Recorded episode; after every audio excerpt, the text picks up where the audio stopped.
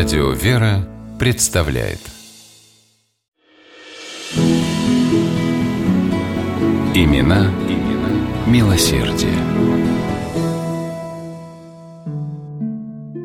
Яркое пламя освещало темные, замшелые стволы вековых сибирских елей.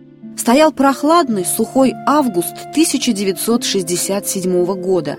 Четверо туристов из города Куйбышева сидели у потрескивающего углями костра, смотрели в далекое, усыпанное звездами таежное небо и слушали, как тихо поет, аккомпанируя себе на гитаре, душа их туристической компании Валера Грушин, студент-радиотехник Куйбышевского авиационного института. Вдруг раздался хруст веток, и к костру вышел начальник метеостанции, которая располагалась тут же неподалеку. Это он помог туристам устроиться на удобном месте, а они в шутку успели прозвать совсем не старого еще метеоролога дедом из-за его длинной густой бороды. «Ребята, мне завтра с утра детей в поселок отправить надо. Поможете лодку снарядить?» – спросил он. «Обязательно поможем», – не раздумывая, опередив всех, ответил Валера Грушин. Слово «помощь» было для него волшебным. Валерий всегда был готов протянуть руку ближнему и не ждал особого приглашения. Так его воспитывали с детства. Отец, военный летчик и убежденный коммунист, часто вспоминал о подвиге Александра Матросова, а верующая бабушка, тайком от родителей, читала внуку «Жития святых» и рассказывала евангельские притчи. Едва рассвело, Валера вылез из палатки, натянул старенький свитер – и зашагал в сторону метеостанции. Лодку снарядили быстро. Дед усадил в нее детей, девочку-подростка и мальчика. Раздался рев мотора.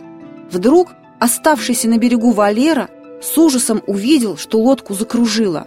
Течение в этом месте реки было очень сильным. Вода, налетая на камни, вставала дыбом.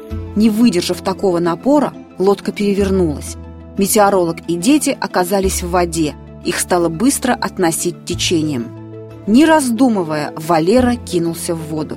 Плыть было невероятно трудно, но он слышал крики детей и изо всех сил старался двигаться как можно быстрее. Наконец, смог дотянуться до девочки. Валера помог плачущему, дрожащему от страха и холода подростку выбраться на берег и бросился в воду за вторым ребенком. Сил почти не оставалось, но Валера упорно продолжал плыть, пока не перестали слушаться руки и ноги.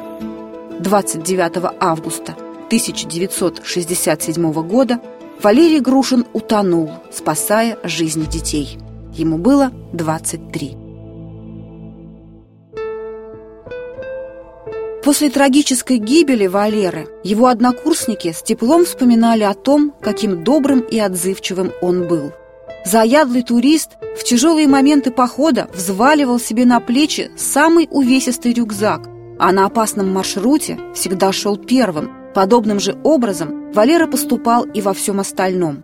Когда у одного из его одногруппников неожиданно умер отец, Грушин собрал студентов и отправился разгружать вагоны, чтобы заработанными деньгами помочь семье этого парня.